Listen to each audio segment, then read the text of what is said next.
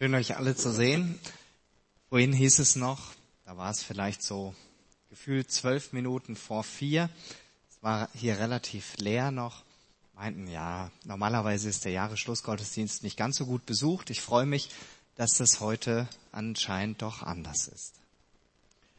Kaum zu glauben, aber schon wieder sind fast 365 Tage vorbei. Die letzten Stunden sind angebrochen. Ein ganzes Jahr, auf das wir zurücksehen. Zu Beginn des Jahres wurde hier sicherlich auch über die Jahreslosung gepredigt. Sie wurde schon erwähnt aus Psalm 34, Vers 15. Ich habe sie euch als Bild nochmal mitgebracht. Suche Frieden und jage ihm nach. Und heute möchte ich mit euch zusammen zurückschauen und Gelegenheit geben, dass wir einfach überlegen, wie hat uns diese Jahreslosung ganz praktisch begleitet unter diesem Stichwort Frieden gefunden. Fragezeichen, Ausrufezeichen. Suche Frieden und jage ihm nach. Die Jahreslosung für das ja, fast vergangene Jahr beginnt mit dem Wort Suche. Und daher möchte ich uns zu Beginn dieser Predigt nochmal in Erinnerung rufen, was Frieden ist. Wer an Heiligabend hier war, hat dieses Stichwort Shalom schon mal mitbekommen. Das Wort Shalom, was hier im Hebräischen steht, das bedeutet Frieden. Aber Frieden ist ja so viel mehr als wir mit diesem abstrakten Wort Frieden eigentlich beschreiben können. Und was ich sehr schön finde an der hebräischen Sprache ist, dass sie eine sehr bildhafte, bildreiche Sprache ist und entsprechend weit ist auch das Bedeutungsspektrum dieses Begriffs Shalom. Schauen wir uns das an. Da steht es schon, genau. Unversehrt sein, Heil sein, Wohlbefinden, Sicherheit, Erfolg, Heil, ein ungestörtes Verhältnis zu anderen und natürlich auch das Wort Friede. Und wenn wir uns diese Begriffe etwas näher ansehen, dann fällt auf, das sind alles keine Dinge, die selbstverständlich in unserem Leben da sind. Natürlich wünschen wir uns das alles, aber das bedeutet ja nicht, dass es automatisch so ist. Und das führt mich zur nächsten Frage, wie entstehen diese guten Dinge in unserem Leben, die sich jeder von uns wünscht? Vieles nehmen wir ja so selbstverständlich, obwohl es das gar nicht ist. Stichwort Heilsein. Dass die meisten von uns hier einigermaßen, zumindest äußerlich, gesund sein können, das ist ja auch nicht selbstverständlich. Es liegt unter anderem mit daran, dass wir in einem Land leben, wo wir ähm, richtig gute medizinische Versorgung haben, wo wir einfach so zum Arzt gehen können, ohne dafür bezahlen zu müssen in der Regel. Wir müssen nur unser Kärtchen hinhalten. Wir haben Zugang zu guter Ernährung, zu Fitness. Ob wir das alles machen, ist die andere Sache. Aber das alles garantiert uns das nicht. Sicherheit dass viele von, oh, geht das so schnell? Irgendwie ist das zu schnell gegangen. Dass viele von euch einer Arbeit nachgehen können, das liegt daran, dass es in unserem Land einfach sehr viele Möglichkeiten gibt zu arbeiten, sich seinen Lebensunterhalt verdienen zu können.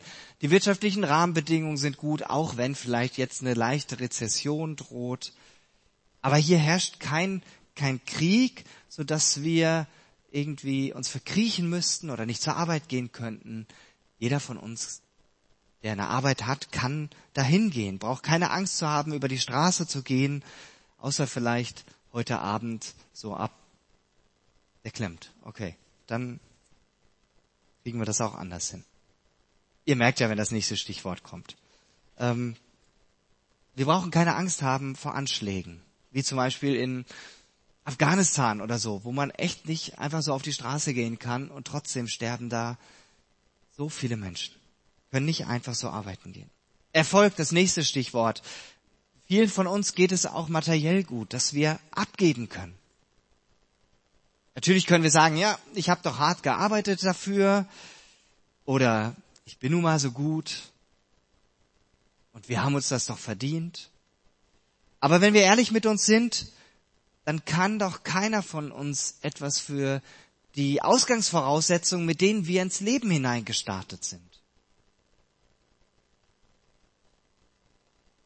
Ein ungestörtes Verhältnis zu anderen, wer wünscht sich das nicht? Ich gehe mal davon aus, dass jeder von euch hier Freunde hat. Und diese Freundschaften, die sind bestimmt nicht einfach so vom Himmel gefallen. Freundschaft, das ist immer ein Geschenk, was auch Verantwortung mit sich bringt. Ein Geschenk, das kann ich nicht machen. Ich kann nur dazu beitragen, dass eine Freundschaft lebendig bleibt, weil sie sonst einschläft. Und für diejenigen, die in einer Partnerschaft leben von euch, ich gehe auch mal fest davon aus, dass euer Partner nicht vom Himmel gefallen ist. Und falls ihr doch mal das Gefühl hattet, dass es so war, dann habt ihr spätestens euch dann danach auch um dieses Geschenk, was vom Himmel gefallen ist, auch bemüht, damit es weiterhin ein partnerschaftliches Verhältnis bleibt. Kurzum, für jeden von uns gilt, wir leben in Beziehungen ganz unterschiedlicher Art. Mit der Familie, aus der wir kommen. Leider kommt es ja häufig vor, dass man sich nicht so gut versteht. Dass man zerstritten ist, manchmal sogar nicht miteinander spricht, sondern übereinander. Wenn man sich gut versteht, ist es ein echt wertvolles Geschenk. Und auch jede Partnerschaft und jede Freundschaft kennt das, dass man sich auseinandersetzt, dass man miteinander streitet, dass man uneinig ist, dass man Missverständnisse hat. Wie wertvoll ist es, wenn man immer wieder Wege aufeinander zu findet, wenn man wieder fähig wird oder selbst diesen Schritt gehen kann, eigene Fehler und Schuld einzugestehen und zur Versöhnung bereit ist. Das bewahrt und erhält nicht nur jede Beziehung, sondern es lässt sie automatisch auch tiefer werden. Und jeder von uns hat auch Nachbarn, es sei denn, na, ich glaube, nicht jeder. Ich glaube, beim Diekes, ihr habt keine Nachbarn, ne? Die wohnen so etwas außerhalb. Aber die meisten haben Nachbarn und wie gut ist es, wenn man sich untereinander versteht. Und wehe, das Miteinander wird zum Gegeneinander oder gar zum Nachbarschaftskleinkrieg. Zumindest habe ich gehört, dass es sowas, sowas geben soll. Wie viele Menschen schon an sowas zerbrochen sind, das will ich gar nicht wissen. Fakt ist, gute Nachbarn sind ein Geschenk. Natürlich, wenn der andere stinkig sein will und rumnörgeln will, dann kann ich daran nicht viel machen. Ich kann nur von meiner Seite mein Mögliches tun, um mit ihm in Frieden zu leben. Das alles, was ich gerade aufgezählt habe, sind Dinge, die zum Frieden dazugehören. Wie gut, wenn wir vieles davon so auch erleben. Frieden ist ein hohes Gut, doch leider oft sehr zerbrechlich und letztlich nicht machbar. Letztlich nicht in unserer Hand. Und ich behaupte, kein Mensch, keiner von uns, egal ob klein oder groß, ist von sich aus imstande, diese Jahreslosung, die uns, uns im letzten Jahr begleitet hat und die uns ja auch weiterhin begleiten darf, so umzusetzen. Das mag zwar ein gutes humanistisches Ziel sein, was auf, die, auf dieser Welt weit verbreitet ist, und viele Menschen streben danach, dieses Ziel auch irgendwie umzusetzen, aber als guter Appell scheint das immer wieder nur zu verpuffen. Und wir merken überall auf der Welt, wie weit wir Menschen an diesem Ziel vorbei schießen. Da sehen wir zum Beispiel die Tendenz, die in den letzten Jahren immer mehr zunimmt, dass manche Länder auf dieser Welt immer mehr sich auf die Fahne schreiben, wir zuerst. Nationaler Egoismus. Dass wir unfähig zum Frieden sind, das sehen wir bereits daran, wie es auch in jedem Einzelnen von uns aussieht. Wie bekomme ich persönlich Frieden? Ich glaube darauf, wenn wir hier durch Herborn gehen würden oder durch die Orte, in denen ihr wohnt, und ihr fragt die Menschen, bist du mit dir im Frieden? Ich meinte, wie viele Menschen da Ja sagen würden. Ich denke, viele Menschen haben darauf keine echte Antwort. Aber viele sehnen sich danach. Aber sie wissen nicht, wo sie diesen Frieden finden können. Die Bibel sagt uns ganz klar, dass jeder Mensch von sich aus keinen Frieden hat. Und Grund dafür ist die Sünde. Die Sünde zwischen Gott, unserem Schöpfer und zwischen uns, den Geschöpfen. Sünde bedeutet am Ziel vorbeileben, das Ziel verfehlen und dadurch von Gott getrennt sein. Es gibt also keine Verbindung, keine Möglichkeit von uns aus allein zu Gott zu kommen. Und Paulus beschreibt diesen Zustand aus seiner Sicht in Römer 7 so, ist das nach Hoffnung für alle, ich weiß wohl, dass in mir nichts Gutes wohnt.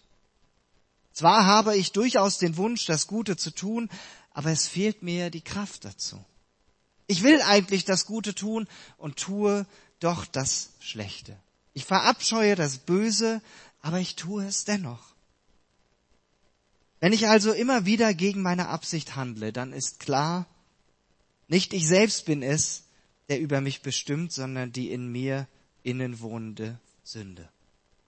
Und dann fragt er in Vers 24, ich unglücklicher Mensch, wer wird mich jemals aus dieser tödlichen Gefangenschaft befreien? Die Antwort kommt gleich.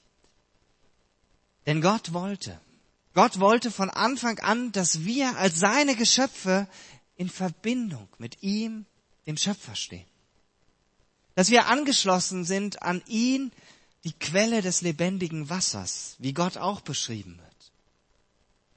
Und weil Gottes Wunsch nach echter Begegnung und Frieden für uns Menschen so groß war, hat er letztlich die Sache selbst in die Hand genommen um uns aus dieser miesen Situation herauszuholen. Und so kann Paulus dann im nächsten Vers sich selber die Antwort geben, indem er sagt, Gott sei Dank, durch unseren Herrn Jesus Christus bin ich bereits befreit. Er hat vorher das Dilemma beschrieben, in dem jeder Mensch drinsteckt und sagt, Gott sei Dank, durch Jesus ist das überwunden. Noch deutlicher hätte Paulus, hatte Paulus das bereits im Kapitel 5, Vers 1 ausgedrückt. Nachdem wir durch den Glauben von unserer Schuld freigesprochen sind, also von der Trennung von Gott, haben wir Frieden mit Gott durch unseren Herrn Jesus Christus. Ich bin fest davon überzeugt, dass wir nur dann fähig sind, dem Shalom, dem Frieden nachzujagen, wenn wir durch Jesus Frieden mit Gott gefunden haben. Ich möchte mit euch jetzt noch kurz in die Bibel schauen, weiter in die Bibel schauen, wo Menschen erlebt haben, von einem habe ich ja schon gesprochen, von Paulus, und wo sie bekennen, dass sie Frieden gefunden haben. Da sind zum Beispiel die Zwillinge Esau und Jakob. Die waren total verschieden. Das waren die Söhne von Isaak und Rebekka. Jakob, der war ein paar Minuten später geboren. Aber er wollte immer lieber der Erstgeborene sein. Und Jakob war auch der, den Gott schließlich gesegnet hat. Die Wege, die Jakob dabei ging, die waren manchmal dabei sehr krumm. Und er musste auch die Konsequenzen für sein Handeln tragen. Zum Beispiel für den Betrug an seinem Bruder Esau. Das ersparte Gott ihm nicht. Und Jakob hatte letztlich so ein schlechtes Gewissen, seinem Bruder Esau überhaupt wieder unter die Augen zu treten. Er hatte nicht nur ein schlechtes Gewissen, er hatte sogar Angst um sein Leben. Letztlich geht die Sache aber gut aus. Und die beiden versöhnen sich. Und dann lesen wir in 1. Mose 33, Vers 4, wie diese Begegnung ausgeht, die Jakob so befürchtet hatte. Esau aber lief ihm entgegen und herzte ihn und fiel ihm um den Hals und küsste ihn und sie weinten. Zwei völlig zerstrittene Brüder. Ein paar Jahre zuvor hätte Esau Jakob noch am liebsten mit einem Speer oder sonst was an die Wand genagelt, weil er so brastig auf ihn war. Und hier sehen wir, Gott schenkt, dass sie sich miteinander versöhnen können, sich wieder in die Augen sehen können. Ein anderes Beispiel wird uns im Buch Esther berichtet. Dort wird uns berichtet, wie Haman, ein hinterhältiger Minister des Königs Ahasveros, der plant, das Volk der Juden auszurotten. Königin Esther, selbst Jüdin, sie hat es aber ihrem Mann, dem König, noch nicht offenbart, dass sie Jüdin ist, sie kann diesen schrecklichen Plan aufdecken. Aber sie tut das, indem sie selbst ihr Leben dabei aufs Spiel setzt. Sie bittet um Audienz beim König und dort war es so, dass nicht mal die eigene Ehefrau einfach zum König gehen durfte, sondern er musste ihr das Zepter entgegenstrecken und wenn er das nicht getan hätte, dann hieß das einen Kopf kürzer machen.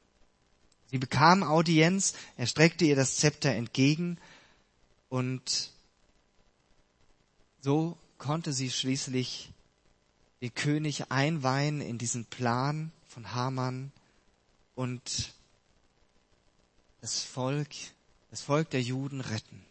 Und in Esther 9 lesen wir dazu, ab Vers 29 lese ich vor, und die Königin Esther, die Tochter Abihails und Mordechai, der Jude, das war ihr Ziehvater, schrieben mit ganzem Ernst ein zweites Schreiben über das Purimfest, um es zu bestätigen.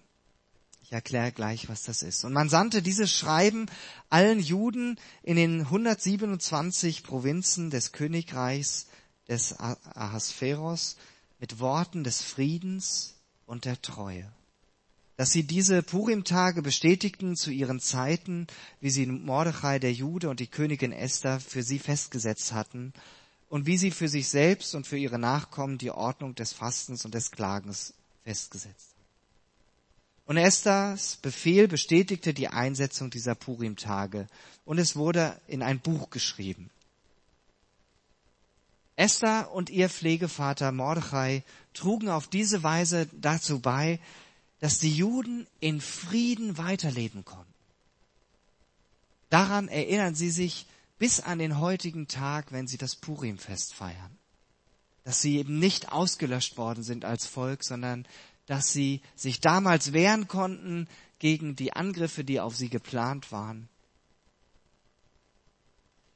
Wenn wir in die Psalmen schauen, dann finden wir da auch eine ganze Reihe Aussagen von Menschen, die Frieden gefunden Psalm 4, Vers 9. Ich liege und schlafe mit Frieden. Denn du allein, Herr, hilfst mir, dass ich sicher wohne. Wer sich in Gott geborgen weiß, der erlebt einen Frieden, den er selbst nicht machen kann, sondern der ihm von Gott geschenkt wird. Und noch Psalm 119, Vers 165. Großen Frieden haben die, die dein Gesetz lieben. Sie werden nicht straucheln. Wer sein Leben an Gottes Wort ausrichtet, der findet, der erlebt Frieden. Auch im Neuen Testament lesen wir von vielen Menschen, die Frieden gefunden haben. Stellvertretend von ihnen möchte ich nur einen nennen. Einen alten Mann, der uns in der Weihnachtsgeschichte begegnet. Er heißt Simeon. In Lukas 2, die Verse 25 bis 32 lesen wir von ihm, als Josef und Maria den kleinen Jesus acht Tage nach seiner Geburt zum Tempel bringen, um ihn, wie es damals vom Gesetz vorgeschrieben war, beschneiden zu lassen. Und dann heißt es da, damals lebte in Jerusalem ein Mann namens Simeon. Er war rechtschaffen, richtete sich nach Gottes Willen und wartete auf die Hilfe Israels. Der Heilige Geist ruhte auf ihm und durch den Heiligen Geist war ihm auch gezeigt worden, dass er nicht sterben werde, bevor er den vom Herrn gesandten Messias gesehen habe.